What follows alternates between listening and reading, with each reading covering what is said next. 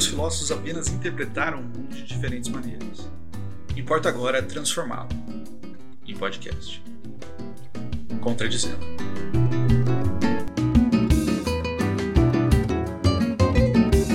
Continua aqui a série do Contradizendo Uber Professor, projeto realizado em parceria com o GT História das Filosofias, o NESEF, o GS-PBC e o Observatório do Ensino Médio, todos grupos da Universidade Federal do Paraná. Nesse segundo episódio, Mônica e Geraldo falam sobre a militarização e a gestão empresarial da escola, inseridos pelo governo do Paraná na educação básica do Estado, e o que isso representa para a qualidade do ensino e a autonomia dos estudantes. Abordamos também o financiamento da educação e o estado geral do ensino de filosofia no Brasil em tempos de nova BNCC, reforma do ensino médio e ensino remoto. Esse é o episódio final de duas partes da série Uber Professor, primeiro episódio você encontra disponível em nossos canais.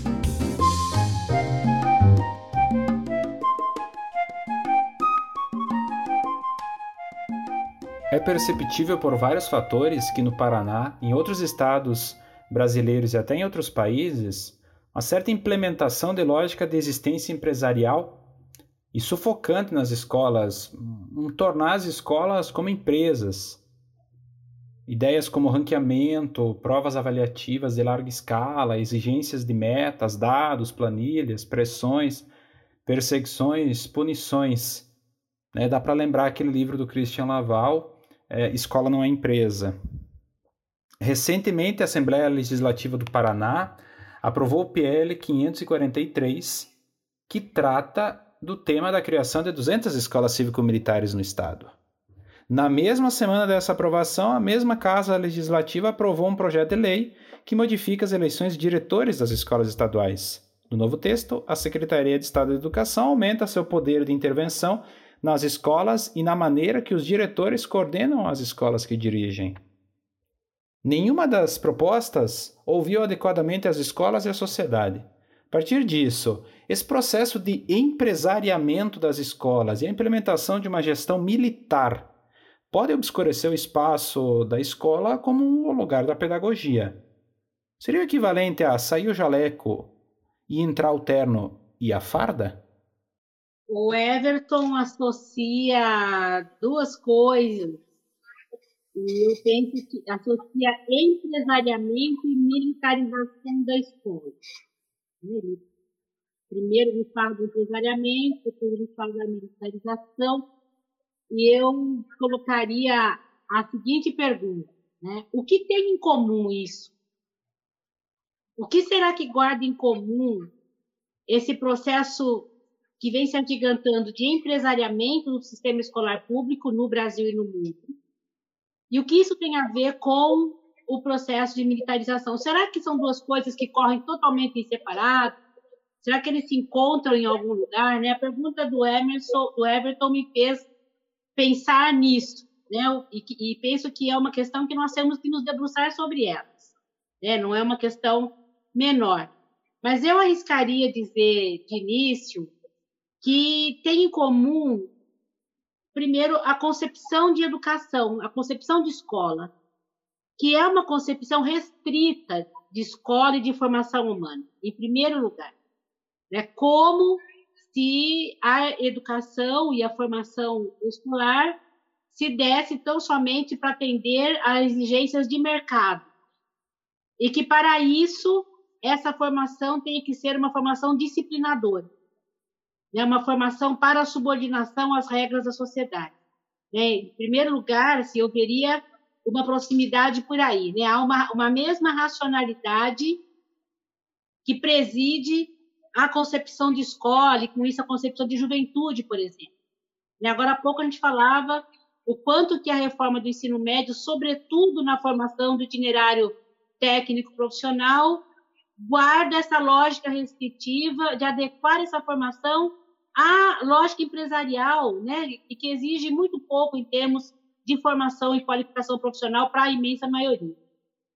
Isso significa formar uma juventude contida, né? conter a juventude, conter a expressão é, autônoma e independente da, dos jovens e das jovens, no nosso caso, no Brasil. Né? E com este modelo de escola, com essa perspectiva de escola, acaba é, tendo sim muita proximidade com a ideia de escola cívico-militar. Né? Haja vista que a militarização do espaço escolar traz, é, às vezes de forma explícita e às vezes mais implicitamente, uma ideia de impor disciplina e conter a violência. É isso está no projeto de lei 543 mencionado aqui na pergunta do Everton, é sobre o qual Geraldo e eu tivemos a oportunidade de participar de uma audiência pública na Assembleia Legislativa. Eu não vou repetir aqui é, os dez pontos que eu levantei é, contrários né, à, à gestão cívico-militar das escolas, mas vou destacar um ou outro para dialogar um pouquinho aí com essa pergunta posta pelo Everton. A primeira questão é o projeto de lei no Paraná de militarização da escola e, da, sobretudo, da gestão escolar, ele traz, na, na sua justificativa, né, feito pelo Poder Executivo, ao encaminhar para a LEP, uma forma bastante preconceituosa de entender a juventude, sobretudo a juventude pobre porque ele associa pobreza com violência e acaba propondo no projeto de lei que as escolas é, que serão militarizadas prioritariamente são as escolas localizadas em lugares de vulnerabilidade social. E com isso se atesta, né? Olha, a juventude, a adolescência pobre é violenta ela não se contém na escola, ela precisa ser contida, nós vamos botar os militares lá para dar conta delas. Quem sabe assim elas aprendem. Né?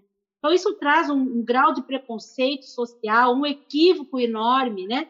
A gente a cada dia acompanha as notícias nos jornais e vê que muitas vezes a violência é exercida em outros espaços que não espaços de pobreza.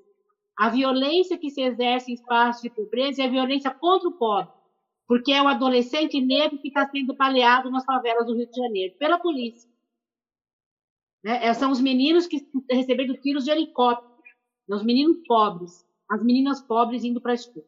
Né? Então, quem é que exerce a violência em nossa sociedade? Quem é que tem o poder né, de, de exercitar a violência? Outro componente ali que eu traria de preocupação na linha né, do que o Everton pergunta, sai o jaleco, entra é a farda, né? Eu, eu diria que há um equívoco grande nessa militarização, que é a de se, de se interpretar que a disciplina escolar é a mesma disciplina do quartel. E não é.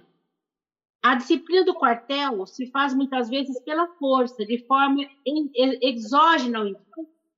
A disciplina escolar ela é construída lá com as crianças pequenas de maneira endógena, Henrique. A gente convence as crianças, ou não, de que a melhor coisa a fazer naquele momento é prestar atenção na professora. Né? Eu sempre digo que, gente, que ninguém nasce aluno, mas se torna no espaço escolar e é convencido disso e quer se tornar aluno, deseja, né? Então a disciplina escolar ela é construída pedagogicamente não com base na força e na violência e na ordem. Ela não é manutenção da ordem. Muitas vezes, ser disciplinado na escola é falar ativamente, é participar ricamente, é disputar um argumento. Isso é disciplina na escola. Não é calar a boca, não é ficar quieto, não é apenas ouvir, né? não é simplesmente obedecer. Né? Muitas vezes, a disciplina no espaço da escola exige transgressão. Né? Exige, por exemplo, um raciocínio novo, transgredir o instituído e pensar fora da caixa. Isso é disciplina pedagógica. Né? Exige aquele grau de independência e autonomia que o Gramsci fala. Né? Quando a gente exercita é, os nossos nervos em direção a um objeto de estudo. Mas isso eu faço pela atenção voluntária, não pela obrigação, pura e simplesmente. Né? Então, há um equívoco é, em se militarizar quando se confunde a disciplina dos quartéis como se fosse a mesma coisa que disciplina escolar ou disciplina para o estudo ou disciplina pedagógica. Tem várias coisas, né, que são dez pontos que eu levantei ali, eu não vou repetir todos, mas eu vou apenas falar de mais um, é, para dialogar com essa pergunta aí do Everton, que é a simbologia de termos a farda no espaço da escola. Né? Escola é, não é um espaço, uma sucessão de dias letivos, por exemplo, quando se pensa aí no ensino remoto e ficar né, contando dias. escola é convivência. A escola é interação, é interação cultural. Escola precisa ser o, o lugar do livre exercício do pensamento, né, de ter liberdade de expressão. E eu fico imaginando quanto a presença militar nesse espaço não pode coibir, sobretudo a juventude, de manifestar o que pensa, o que sente, o que vive, e o que espera daquele espaço. Né, nós temos, no caso do ensino médio, por volta de 500 mil adolescentes que abandonam o ensino médio todos os anos. Eu fico imaginando se a presença militar não vai ser indutora de maior abandono ainda. Justamente por, esse, por essa simbologia intimidatória que pode ter o militar dentro da escola. É, eu não estou dizendo com isso que necessariamente a presença militar é intimidatória, mas se eu olho para a simbologia que está posto na sociedade, eu posso pensar assim que a polícia na escola, né, o militar na escola está ali para coibir as liberdades e as formas livres de expressão. Tanto é que das experiências que nós já temos, por exemplo, em Goiás, né, em outros lugares que implementaram escolas cívico-militares, a proibição do piercing, a proibição de tatuagem, a proibição do boné, a proibição do fone de ouvido, a proibição de certas vestimentas. Isso não é intimidatório? Isso não é coibir a livre expressão do sujeito? Como assim?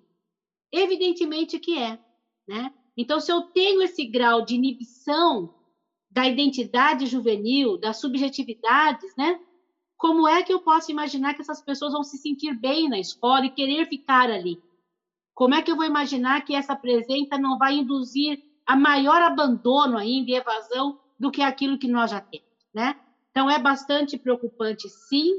Eu penso que nós temos que aprofundar essa questão é, que relaciona empresariamento com militarização, mas que isso incide sobre a juventude, incide sobre a juventude, incide sobre a formação, inclusive sobre a concepção de juventude que está posta ali nas duas situações. Eu, eu penso que nós temos que avançar é, na análise, na crítica né, dessa dupla relação entre empresariamento e militarização, sim, do espaço escolar. Eu complemento muito rapidamente, dizendo que, lamentavelmente, o projeto no Paraná foi aprovado. Né? E foi aprovado com a ideia de implementar 200 escolas. É um absurdo total, absoluto. Né? E é bom, assim, lembrar que, historicamente, como é que surge né, essa, essa política da militarização. Ela, de certa forma, vem junto ali com a própria escola sem partido, enfim, faz é, é, na verdade, é um, é um, bloco aí de poucas famílias, entre elas família Bolsonaro e família Najib em São Paulo, Bolsonaro no Rio, que de certa forma estão, claro, com, é, com, as, com um grupo evidentemente muito maior, mas que em 2016, né, é, é, o Temer já acaba por comprar essa ideia, até porque já existiam algumas escolas militarizadas. Né? E em 2019, o governo Bolsonaro tornou isso uma prioridade absoluta. Né? E precisamos lembrar aqui que o decreto assinado por ele foi da, da, da escola militarizada, se deu justamente no segundo dia do governo dele. Né?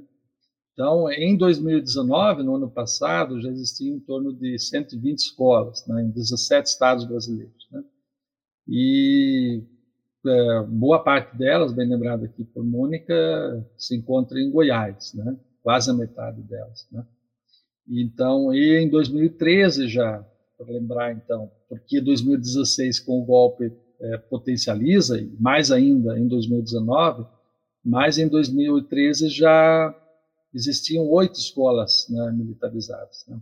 E esse número, de fato, aumentou muito é, em 2019, né, foi para 70 escolas. Né? Então, é, sem dúvida, eu acho que é um projeto, mais um projeto que faz parte né, do, do ideário aí da, da nova direita, da extrema direita, que assumiu o governo não é, em 2019. É, sempre temos que lembrar um pouco antes, né, em 2016 para cá.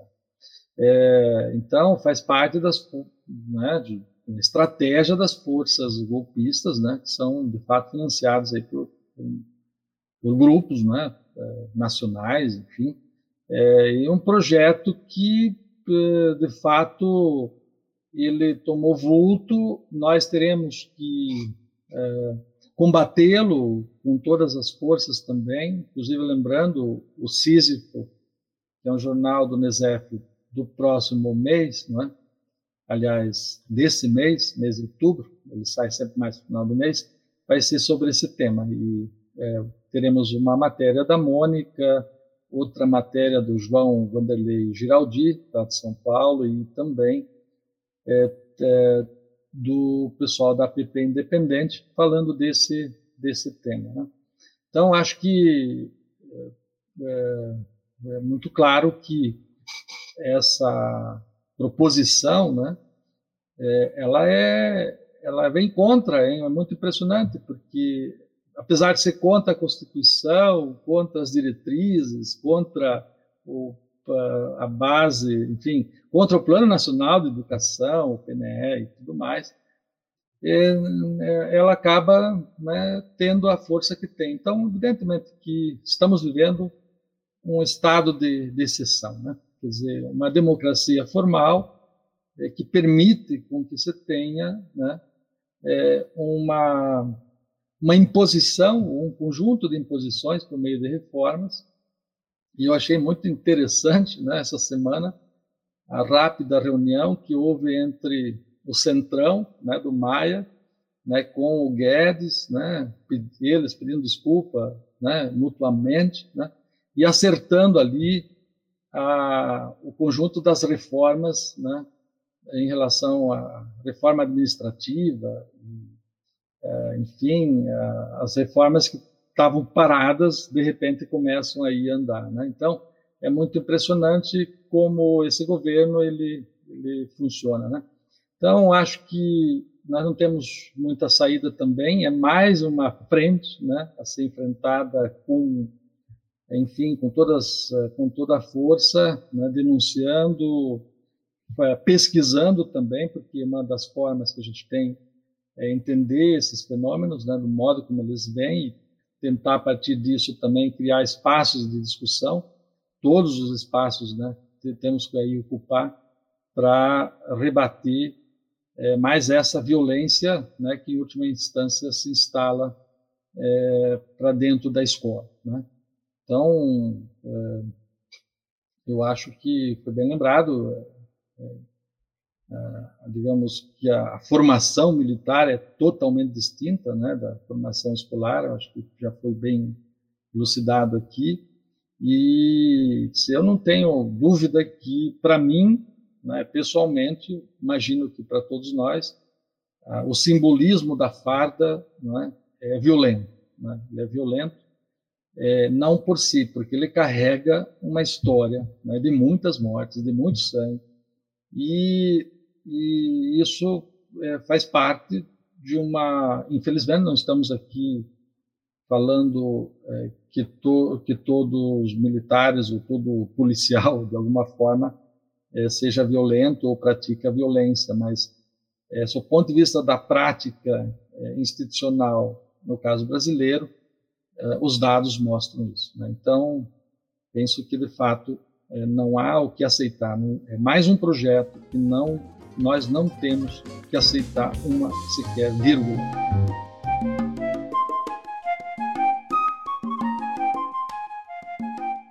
Só lembrando um pouco da, da Assembleia da LEP, que vocês dois acabaram falando em audiência, é, queria retomar um pouco um dos, um dos argumentos que acho que, que, é usado muito para defender a escola militar e que nunca é contextualizado no, no, no, no geral da educação, é, que se fala que as, as, escolas militares elas têm um bom desempenho, que elas têm boas notas, que os alunos vão bem no Enem e tal, algo que já não foi refletido no último Enem aqui, especialmente do colégio, por exemplo, da Polícia Militar do Paraná, já não teve um desempenho tão bom assim é, com relação a outras escolas públicas. Mas nunca se leva em conta ou nunca se destrincha isso com relação ao financiamento que essas escolas recebem. Né, parece que se atribui à disciplina militar algo que é de, de um que, que, é, que vem de uma outra ordem, que é o, o enorme contingente de dinheiro que essas escolas recebem é, e que outras escolas públicas não recebem. Né? É, e aí, como paralelo, a gente pode pensar, por exemplo, os institutos federais, que têm um grande aporte de verbas e conseguem desenvolver um trabalho muito melhor é, do que as escolas militares, né? um desempenho, enfim, mesmo que, que não concordando com os índices que possam medir o desempenho escolar nesse sentido, é, mas eles apresentam índices melhores. Aquilo que, que destacam para as escolas militares, os institutos federais têm um desempenho melhor. É, eu queria que, se pudessem complementar nesse sentido. Nas nossas análises, tanto Mônica e eu, apontamos esse, esse aspecto, porque, de fato, se for olhar a, o que pesa no processo né, de, da, da, escola é justamente o investimento nela. Né? Então, é, é, muito, é muito claro que, é, pelos dados né, levantados pelo INEP, o, aluno, o custo aluno ano da escola pública, em geral, ele chega a 6 mil reais. Né? E eles apontam lá que o custo aluno né, da, da escola, das escolas com gestão cívico-militar é, chega a 19 mil reais. A Mônica até levantou em outro momento que isso chega muito mais, chega até 30 mil reais. Então, Lucas tem razão.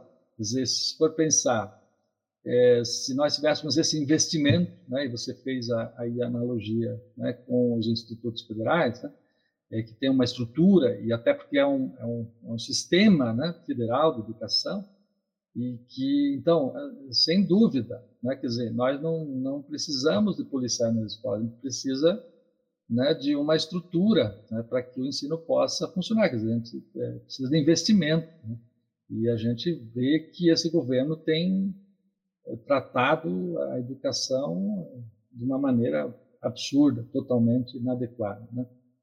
Então, bem lembrado, acho que, de fato, aí há um diferencial extremamente importante. Né? É, e isso, né, nós temos vários né, exemplos dessa. Aliás, interessante porque que eles não querem militarizar as escolas particulares. Né? É muito engraçado isso. Né? Quer, dizer, é, quer dizer, não existe o projeto é para as escolas públicas. Né? Então, militarizar as escolas públicas. E acho que a Mônica levantou bem que essa questão de, de, daí de escolher as escolas também, é, com, é, que são mais, é, que, segundo eles, têm mais necessidade, né? E tudo mais, é, é, um, é, uma outra uma outra falácia entre meio aí que precisa ser desconstruída. Mas acho que a parte do financiamento, sem dúvida, se tocou bem, é fundamental. Veja só, né, no, isso está presente na justificativa do projeto de lei, né, lá está escrito como em favor né, da militarização, que abre aspas, 71% da taxa de evasão ela é menor nos, nos, colégios da polícia militar, né, nas escolas que já são escolas mantidas pelo exército, na verdade, né? E 34% é menor a taxa de reprovação. E isso, né, a menor evasão e a menor reprovação é usada como argumento para se fazer então a, a gestão cívico militar das escolas. Primeiro, acho que tem que pensar é, que tem que esclarecer à sociedade que não se trata de transformar as escolas em escolas da Polícia Militar ou em escolas militares. Mas isso está sendo vendido como se fosse verdadeiro. Né? Ah, bom, mas agora aquela escola que tem uma seleção enorme para entrar, ela vai estar disponível para todo mundo. Não é verdade isso. E não é verdade por várias razões, mas uma delas é por conta do financiamento. Porque em nenhum momento se diz que se vai passar a investir nas demais escolas aquilo que se investe nas escolas da Polícia Militar, essas que têm menor abandono, menor evasão. Então, de novo se usa né, um argumento falacioso que é para convencer a população. Sobre o custo, veja só, quando estava em discussão a MP 746, que fez a reforma do ensino médio, um dos argumentos utilizados era este, de que nós tínhamos que mudar a escola de ensino médio no Brasil, copiando modelos dos países com melhor desempenho no PISA. E quatro países eram o tempo todo mencionados, né, dentre eles a Finlândia e o Canadá. Naquele momento, eu, é, no ano seguinte, na verdade, eu fazia um pós-doutorado na Unicamp e nós constituímos um grupo para estudar esses quatro países. Tudo, como que é o currículo, a condição material, a formação de professores, a estrutura né, do ensino secundário, quando, qual é a faixa etária, se é obrigatório e se não é obrigatório. Uma das coisas que a gente é, acabou sabendo durante a pesquisa é justamente o custo aluno de um estudante de ensino médio no Canadá, na Finlândia, é, na Alemanha, que era um dos países citados. E o custo aluno ano nesses países de alto desempenho no PISA é, em média, 9 mil dólares americanos ano por estudante. E aí nós fizemos uma busca no Brasil sobre qual escola de ensino médio tem o mesmo custo aluno que eram os institutos federais. E os institutos federais também têm, em média, né, de investimento por aluno a cada ano, em média, 9 mil dólares americanos. E isso acaba é, sendo projetivamente o mesmo custo das escolas militares, dos colégios militares. Por quê? Onde vai esse custo? o salário é consideravelmente maior, quatro vezes mais, pelo menos, o salário, né, em média, de um professor das escolas militares e dos institutos federais. O espaço físico, né, as condições materiais, o tempo integral, né, a, ampliação da jornada. Né? Então, você tem vários fatores que elevam o custo ano, em média, de cada aluno. Por isso é que eu cheguei, Geraldo, nos quase 36 mil reais. Porque são os 9 mil dólares americanos que a gente comparou né, entre esses quatro países citados durante a reforma e, o, e no Brasil, no ensino médio, em média, se investe 2 mil dólares americanos. 2 mil dólares. Contra 9 mil dos institutos e dos colégios militares. E por isso, e isso se omite, o Lucas tem toda a razão. Isso não é dito. Quando se fala em, em que lá a evasão é menor, não diz lá a evasão é menor porque as condições de oferta são melhores. Isso não está dito. Lá se diz a evasão é menor porque é militar. Por isso é que é falacioso. Né? A evasão é 71% menor e, de fato, o abandono e evasão são, os, são dos grandes problemas do ensino médio no Brasil. Né? As imensas taxas de evasão estão no ensino médio na faixa etária dos 14 aos 18 anos no Brasil. Essa é a faixa etária do abandono escolar no Brasil, entre 14 e 18 anos. Então, é uma preocupação que nós temos que ter, sim. Mas é mentiroso dizer que isso se resolve militarizando. Né? A evasão é menor pelas condições de oferta. Condições essas que custam 9 mil dólares americanos ano por aluno. E isso é o que se omite. Né? Por isso é que é papel da gente informar a sociedade. Pelas duas razões, não vai se investir o mesmo que se investe nessas escolas. E não se trata de transformar as escolas de ensino médio em escolas militares, mas de se implantar a gestão cívico-militar. É muito mais com foco na disciplina e nas atividades extracurriculares, como está dito ali. Queria, queria só complementar, Mônica, dizendo da, aquilo que lá na reforma do ensino médio também, aquela palavra grande lá da escolha, né? é uma falácia do tamanho do bonde, né? Porque aí também estão dizendo que daí os pais, a sociedade tem como escolher a, a escola que quer para os seus filhos, né? Na verdade é um, uma tremenda enganação, né? Primeiro porque na escola pública não tem que escolher, né? Quer dizer, toda escola pública é escola pública. Né? Então, acho bem lembrado né, que nós temos que fazer a denúncia em termos absolutos, né? dessa aberração que é a escola cívico-militar.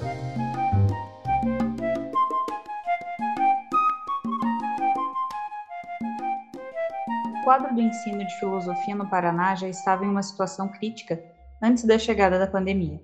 Isso devido à reforma do ensino médio prevista pela Lei nº 13.415 de 2017 e programada para se iniciar em larga escala no nosso estado a partir de 2021, que pode levar a um retorno da visão de um ensino médio voltado para o saber técnico e o mercado de trabalho, separando-o assim da educação básica. Há uma previsão de grandes cortes na carga horária dos conteúdos de ciências humanas obrigatórios para todos os itinerários e também de uma oferta pequena do itinerário formativo específico de ciências humanas e sociais aplicadas. Aliado a isso, temos a inserção de práticas de ensino remoto que tornam necessária a utilização de aparelhos como computadores e celulares para o acesso ao conteúdo. A Secretaria de Estado da Educação já sinaliza a implementação do Programa Aula Paraná para além do período da pandemia, onde vemos um ensaio da implementação do novo ensino médio. Nas aulas Paraná do terceiro ano do ensino médio, por exemplo, temos a inserção de conteúdos de outras áreas da humanidade, como a psicologia, nas aulas de filosofia. Considerando este cenário e a possível junção destes elementos, eu coloco três questionamentos. O primeiro, quais prejuízos podem ocorrer para além do acesso dos estudantes ao ensino, mas para a visão de escola como um todo, e principalmente para o ensino de filosofia, já que nesta modalidade o aprender torna-se passivo e corre o risco de se resumir a descrição da história da filosofia, destituída de pensamento reflexivo e crítico? O segundo, qual é o papel do professor de filosofia, que por vezes torna-se apenas um agente burocrático, já que perde o contato com o cotidiano do aluno em sua comunidade? Que condições seriam necessárias para restaurar seu real papel como docente? Penso que de fato, acho que é, os prejuízos, né, é, um pouco já na, na esteira da, da questão anterior, eles são é, para a comunidade em, em, geral, a comunidade escolar, né? Mas é, o prejuízo para os estudantes e para os professores tem de fato a ver com com a desqualificação. Acho que no nosso caso, em especial da filosofia, né, a Mônica lembrou bem, porque na verdade, quando falamos da filosofia frente à reforma do ensino médio, é, só, só se salva mesmo a língua portuguesa e a matemática. Né? Nós estamos mais ou menos na mesma, na mesma condição.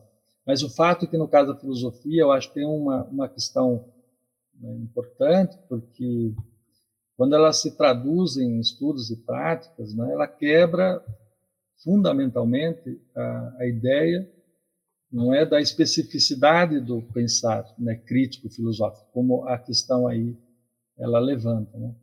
O que, que é, isso significa? Né? Primeiro, eu acho que poderia, poderíamos usar uma, uma resposta no sentido mais kantiano, né, que está lá na crítica é, do juízo, né, que o pensar crítico significa aí não é pensar por si mesmo, mas pensar no sentido da autonomia do pensamento, né? pensar aí do ponto de vista do outro, né? E a, veja, quando a gente coloca a questão do outro, né? Ela é uma questão extremamente uh, importante, quer dizer, para a filosofia, principalmente pensando a não separação entre conteúdo e forma, né? Na verdade, a ideia da ampliação e aí, claro, da, do debate, da discussão e tudo mais, e a gente sabe, nós que participamos do, dos processos aí de discussões via online, sabemos como é difícil o debate, né? Quer dizer, na verdade, nós sempre temos é, falamos é, separadamente, em um tempo determinado, enfim, a dinâmica é muito, muito diferente. Então, é difícil exercer, vamos dizer assim, é, num processo médio e longo prazo, né, de fato, a autonomia do, do pensamento. Né? mas também significa pensar do, né, esse sentido do pensar né, de uma forma uh, consciente, né, que em certa medida combina esses dois elementos. Mas nós também podemos, por outro lado, pensar eh, isso a partir do sentido marxista e mesmo da Heller, enquanto eh, até o momento em que ela se assumia né, uma autora mais voltada, enfim, do, no universo teórico metodológico marxista, né? É, significa pensar de maneira radical. Eu acho que isso é absolutamente marxiano, né? E pensar aí a partir de uma perspectiva rigorosa de conjunto, enfim, é, a partir dos problemas humanos, né? a partir dos carecimentos humanos, enfim. E a Heller levanta, e eu acho que essa é uma questão interessante, né, se for pensar para a filosofia, mesmo para a escola, estendendo isso para o conjunto aí dos, né, dos, da prática escolar, né, é o fato que a gente tem que se levantar a questão como, é, de fato, se deve pensar, né, como, de fato, é, se deve agir e como se deve viver. Né. São perguntas, de certa forma, triviais, né, se for pensar do ponto de vista da, da filosofia, mas é, elas têm um sentido. Né? E, claro, porque a, a, filosofia, em última instância, tem na sua raiz, na sua condição mais forte, a necessidade de, de se colocar a própria pergunta sobre o pensamento, né? A pergunta sobre a ação, a pergunta sobre a vida como um todo. E esse sentido radical em Marx tem o sentido né, da raiz que é o próprio humano são as condições humanas propriamente ditas. Né?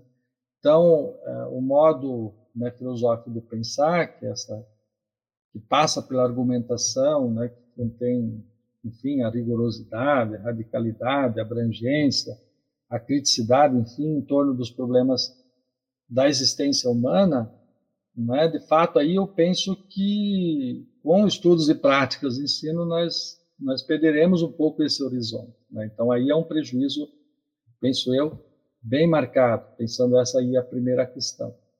E em relação né, ao papel do, da segunda questão, o papel do professor de filosofia, pensando outra vez, né, também do professor, dos professores em geral, né, é, primeiro, acho que a, as condições de trabalho, né, estão dos baixos salários, enfim, a própria formação continuada, aliás, no Paraná isso se perdeu já no governo Beto Richa e no governo Ratinho totalmente, né? Então, o próprio ambiente de trabalho, então, é, tudo isso aí constitui né, um processo que compõe né, um aprendizado, um ensino-aprendizado é, é, que se possa considerar. Né? Quando você não tem essas condições, né, evidentemente, é, você perde o horizonte né, da, da, da, condição da própria escolarização. Né? E aqui no nosso caso também a retirada de direitos, né? quer dizer, nunca se perdeu tanto como nos últimos anos, principalmente os professores da rede estadual. Então acho que tem aí uma primeira questão que é importante né, apontar, mas pensando mais propriamente nas condições do pensar, é, um pouco na, naquilo da, que foi levantada a primeira questão já, mas é, as condições de, de, ensinar filosofia, né, é, tem uma, uma questão fundamental, que é ensinar filosofia a partir da própria filosofia.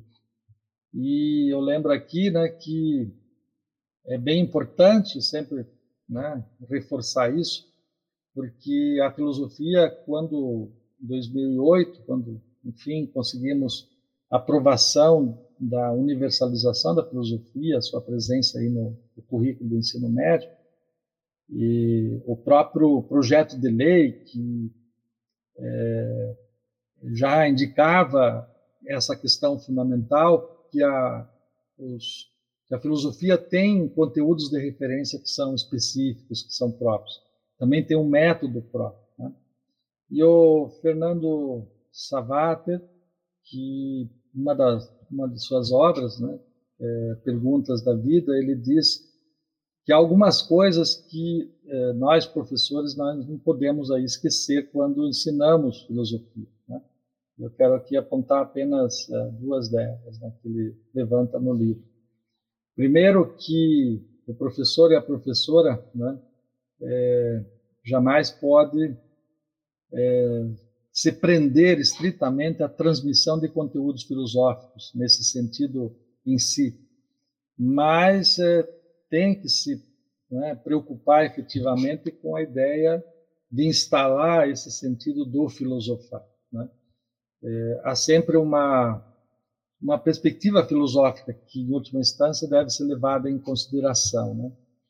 E o estudo, diz ele também, da filosofia não é tão interessante assim, como via de regra é a grande crença, né? porque você tem um Aristóteles, um Kant, um Marx, um Gramsci, enfim, mas principalmente porque esses filósofos, né, ao construírem suas problemáticas filosóficas, enfim, ao levantarem grandes questões, em última instância também bus, é, buscam aí responder essas questões, eles vão se ocupar de questões que são é, de um amplo al, alcance, né, que tem a ver com a própria vida humana, né, racional, civilizada, quer tem a ver com o sentido humano das coisas. Né.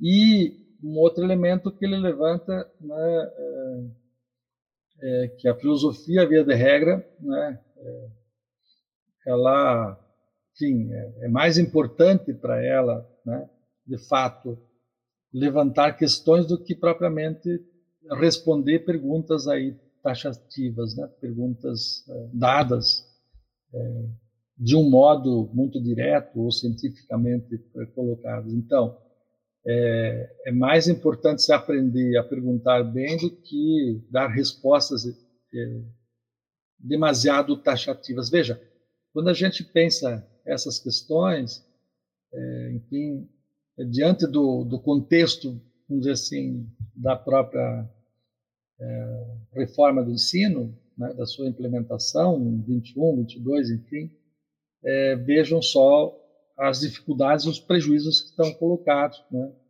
é, para a, a, própria disciplina.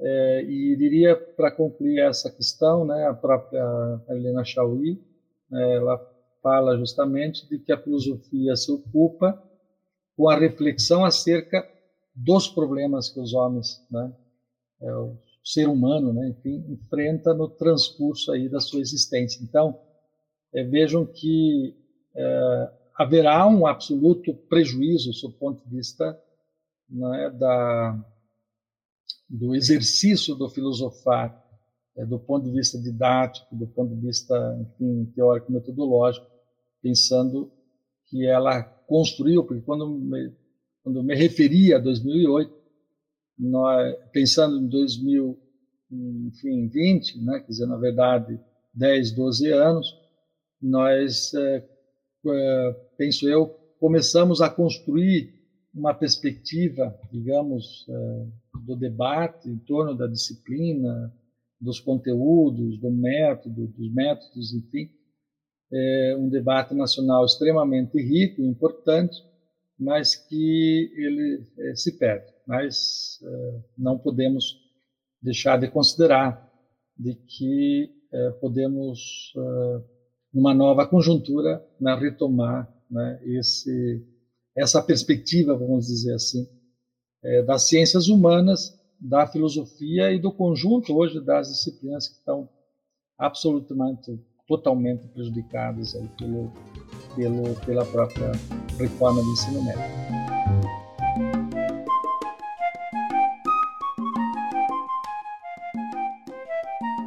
No Paraná, já temos um índice de evasão e abandono escolar preocupante. Já foi a maior entre os estados do Sul e se agrava na faixa etária entre os 14 e os 18 anos. Segundo dados do painel educacional, disponível no site do INEP, o abandono escolar, percentual de alunos que deixam de frequentar a escola durante o ano letivo no ensino médio, tem diminuído desde 2017, quando tivemos 9,4%, chegando a 8% em 2018, e teve uma grande diminuição, atingindo 4,3% em 2019. Já os dados da evasão escolar, percentual de alunos que deixa de frequentar a escola entre um ano e outro, não são divulgados pelo portal. Mesmo assim, o número de matrículas ainda tem uma grande queda entre o primeiro e terceiro ano do ensino médio, passando de 139.270 matrículas no primeiro ano, em 2017, para 93.227 matrículas no terceiro ano, em 2019, o que pode estar relacionado com fatores como a reprovação e a evasão escolar. Como este novo panorama pode influenciar a permanência dos estudantes no ensino médio? É isso. É, eu vou lá para o comecinho da pergunta, só fazer um comentário né, na fala aí da, da Camila, no trechinho que ela diz assim, há uma previsão de grandes cortes na carga horária dos conteúdos de ciências humanas obrigatórios. Provavelmente, né, isso tem muita plausibilidade, porque a reforma toda coloca ênfase em língua portuguesa e matemática, né, sobretudo ali na, na parte destinada à formação básica comum, e também pelo modo como a própria BNCC trata a área de ciências humanas e ciências da natureza. Né? E vamos lembrar que na BNCC do ensino médio, ciência da natureza tem nove páginas, e ciências humanas, 14 né, sendo um arrazoado genérico de coisas, né, como área, e não como cada disciplina contribui para a formação dos estudantes. Então, nisso está implícito aí uma desvalorização das áreas de ciências humanas, principalmente, mas também de ciências da natureza. A segunda afirmação que vem nesse período da Camila é, e também de uma oferta pequena do itinerário formativo específico de ciências humanas e sociais aplicadas. Aqui eu tenho dúvidas se ciências humanas será o itinerário menos ofertado. Eu tenho por hipótese que do conjunto de itinerários, excetuando da formação técnica e profissional, o mais ofertado será o de ciências humanas. Justamente pelas razões que o, que o Geraldo apontava agora também. Não é necessária a formação de professores, né? Você pode colocar tudo lá em estudos e práticas, e qualquer professor da área dá, dá esse conjunto. Né? Professor de história vai dar história, geografia, filosofia e sociologia. Né? Como nós temos uma escassez de professores em várias disciplinas do Brasil, mas sobretudo de física e química, eu tenho por hipótese que ciências humanas será um dos itinerários mais ofertados, no entanto, sem a formação específica de professores, né? sem exigir a formação específica de professores, o que causa um barateamento tremendo na área de ciências humanas como um todo. Né? Causa aí uma precarização da formação, para além da educação à distância, a, a falta de exigência de formação, de materiais apropriados, né? Eu já imagino que, de fato, ciências humanas seja uma das mais ofertadas. É, mais ofertadas de forma precária, né? Entenda-se bem, né? Lamentavelmente. Sobre a, a, a, última questão que a Camila faz, então, primeiro, para reforçar que a situação de abandono e de evasão em toda a educação básica, né, dos 4 aos 17 anos, ela é de fato expressivamente maior no ensino médio. Né, quando a gente olha os dados do INEP, os dados da PENAD, para ver qual, qual a incidência de faixa etária que mais abandona a escola é isso que a Camila diz ali, né, dos 14 aos 18 anos. Sobretudo no primeiro ano do ensino médio. Né? A cada ano, no primeiro ano do ensino médio, aproximadamente 500 mil pessoas abandonam o primeiro ano do ensino médio. E você vai reduzindo isso do primeiro para o segundo, do segundo para o terceiro, de modo a que a taxa de conclusão ela é quase a metade dos que ingressaram. Isso é uma tragédia quando eu penso na situação de abandono. E a pergunta que a Camila faz é como a reforma vai afetar isso tudo. Eu diria que, por vários motivos, a reforma tende a agravar, a induzir o abandono. Um tanto pelo, pela configuração dos itinerários formativos, porque pela lei 3.415, não é o estudante que vai escolher. Ele vai fazer aquilo que o sistema de ensino oferecer, está escrito na lei. Está escrito na lei. A oferta dos itinerários vai se dar em concordância com a disponibilidade do sistema de ensino.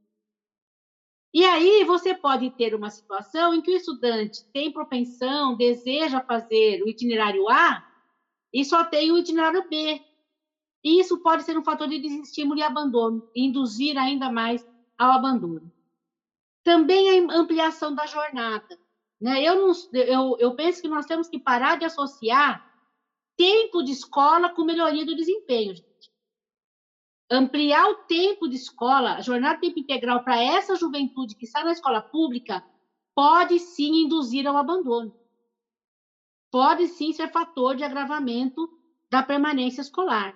Então, a ampliação da jornada, a configuração do currículo, a, a, a, precarização do financiamento, porque nós temos o que nós temos visto até agora é a, é a canalização de recursos públicos para o setor privado, tanto para ofertar EAD quanto a formação técnica e profissional. Isso também pode induzir ao abandono. Né? Então, tem vários elementos da reforma, e a gente vem dizendo isso desde lá da discussão da medida provisória, que podem ser indutores do agravamento das desigualdades educacionais, e não o contrário. Né? Base Nacional Comum Curricular, quando eu tenho uma BNCC, né, um padrão único, diante de condições de oferta tão desiguais, que é o caso brasileiro, tendem a, a favorecer aquelas escolas com melhores condições a chegarem perto do padrão da BNCC. As demais escolas tendem a fazer o contrário, a, induzir aí as desigualdades educacionais. Pela via do abandono da evasão, mas também do desempenho, do baixo desempenho nas provas, aí, nas avaliações em larga escala, que é o que interessa para essa gente que fez a reforma. Né? Então, o cenário é, não é um cenário que, que, de fato, favoreceria a maior permanência e inclusão educacional mas é um cenário que, lamentavelmente, tende a apostar na exclusão da juventude da escola, né? sobretudo essa aí da reforma do ensino médio. Penso que a gente precisa acompanhar. É... A pandemia acabou atrasando a implementação da reforma em todos os estados brasileiros. Nós temos até agora apenas três estados que, que fizeram a regulamentação de como será a reforma. Um deles é São Paulo, né? E o que é interessante no mau sentido, tá? É, a implementação da reforma do ensino médio em São Paulo deixa de exigir a formação de professores para cada disciplina, uma vez que passa a tratar como blocos e áreas indistintas, como grandes áreas, né? favorecendo aí que um docente dê conta da área. É, o currículo é todo organizado com base estritamente no que está na lei e na resolução 3, né? Eu penso que vale a pena conhecer, né, o site lá da Secretaria de Estado da Educação de São Paulo para ver o que, que eles estão pensando, porque por ter sido o primeiro, pode vir a ser modelo para os demais. Não vamos nos esquecer que o Rossieri, que é a pessoa que está hoje como secretário de Estado em São Paulo, era a pessoa que esteve ministro por um tempo e esteve na Secretaria de Educação Básica durante o governo Temer e durante todo o processo de produção da reforma. Né? Então, não por acaso ele hoje, como secretário de Estado de Educação em São Paulo, constrói, junto ao Conselho Estadual lá, o modelo de currículo e de oferta do ensino médio para toda a rede estadual paulista e que, como eu disse, né, tende a ser referência para os demais estados, inclusive o Paraná vale a pena dar uma olhada no currículo paulista.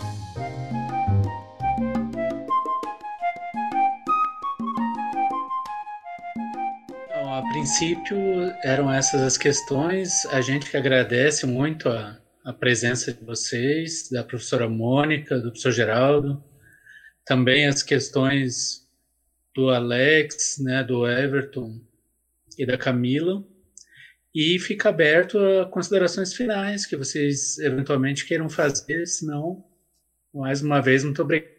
Não, eu só queria aproveitar também para agradecer o espaço, eu acho que essa iniciativa de vocês é extremamente importante. Eu tenho dito nos espaços também com a Mônica que nós temos que ocupar toda todos, todos os espaços. Né?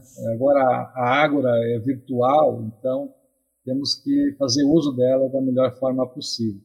Então, acho que foi bacana essa iniciativa e, meu, bem importante que a gente uh, invista né, o máximo possível, porque a sociedade, em geral, lamentavelmente, ela não tem conhecimento né, é, do que vem acontecendo. Né? Dizer, então, é, de alguma maneira, a gente percebe isso, né? Quer dizer, mesmo os professores, né? Eles têm um entendimento, mas têm dificuldade de você veja o que ocorre hoje, né?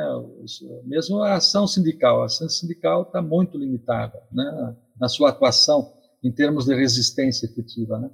O que é uma pena, né? Na verdade. E daí associando não é os acordos, né, agora no período eleitoral, lamentavelmente a gente vê aqueles acordos absurdos, né? Eu já comentei outro dia, mas eu fico muito assim é, é, emputecido, acho que essa palavra é correta, de ver o PT se aliando ao PSL. Isso é impossível, não dá para compreender. Quer dizer, talvez dê para compreender o fato dessa guinada, né, que o partido deu, né, do, do, do centro para a direita total, né. E isso acaba contribuindo com a um argumento a favor da, da, da militarização da escola, lamentavelmente, né, porque quebra o nosso argumento também. Então, temos que, de fato, ampliar o leque aí das nossas alianças, né, do ponto de vista dos campos, do campo mais progressista e à esquerda, né, enfim. Mas muito obrigado, gente. Foi muito bom, Alex. Obrigado, Eloy, Cristiano, Lucas, né, Camila, que não está aqui, e o Everton também. Valeu. E só para me despedir, né, fazer um agradecimento formal ao grupo todo, né, ao Lucas que fez contato comigo, agradecer ao Geraldo, né, estamos sempre juntos aí, né, Geraldo, na, nas fronteiras, nas trincheiras, né, com algumas bandeiras aí que a gente sempre defende, que é da escola pública, da universidade pública, do direito à educação, e também parabenizar pela iniciativa, porque se tem uma coisa que a pandemia trouxe em meio a tanta desgraça, foi essa possibilidade da gente ampliar os diálogos da universidade para outros lugares. A gente né, conseguiu, pelo meio das lives né, e dos webinários e é, das aulas online com outras instituições, congressos virtuais, assim, isso tem um aspecto muito positivo, que é o da gente poder levar as nossas preocupações, os resultados do que a gente pesquisa, né, os diálogos que temos feito com a escola pública, para várias outras pessoas que dificilmente a gente teria contato com elas. E dizer que esse é um espaço oportuno, porque justamente ah, essas instituições, essas think tanks, esses institutos, como o Streambank, por exemplo, estão fazendo webinários todas as semanas, dirigidos aos professores. Não sei se vocês viram, uhum. mas eles criaram uma temática que é a da gestão escolar em tempos de pandemia, e às vezes duas vezes na semana eles estão chegando nos professores justamente com esse seu discurso economicista, eficienticista, a favor da reforma, da BNCC, né? Então, nós temos que contrapor os argumentos dessa gente. Nós temos que construir espaços como este que levem para professores e professoras o contra-argumento. Por isso eu gostei bastante do nome, inclusive, do evento aqui, né? É, que se está justamente levando a possibilidade de contra-argumentar e de levar uma contraposição né, a, a, essa hegemonia do setor privado sobre o público que vem se construindo aí né, nas políticas educacionais do Brasil e no Paraná e nas redes municipais. Porque a gente, de fato, precisa aproveitar esses espaços e chegar junto das pessoas com quem nós precisamos travar esse diálogo que eu suponho, né, seja provocativo, mas também esclarecedor. Então, muito obrigada aí, boa noite, bom dia, boa tarde, boa noite, a depender da hora que você estiver vendo o nosso podcast.